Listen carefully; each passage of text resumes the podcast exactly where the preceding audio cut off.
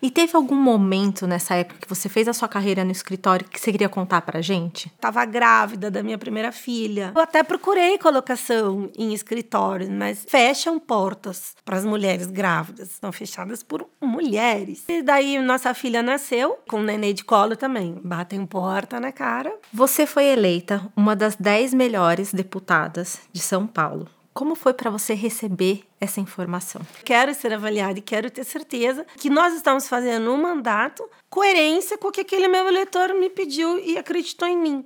Como que você faz para equilibrar sua vida pessoal e sua vida profissional? A vida pessoal envolvendo meus filhos, eles cresceram no âmbito da Lava Jato, né?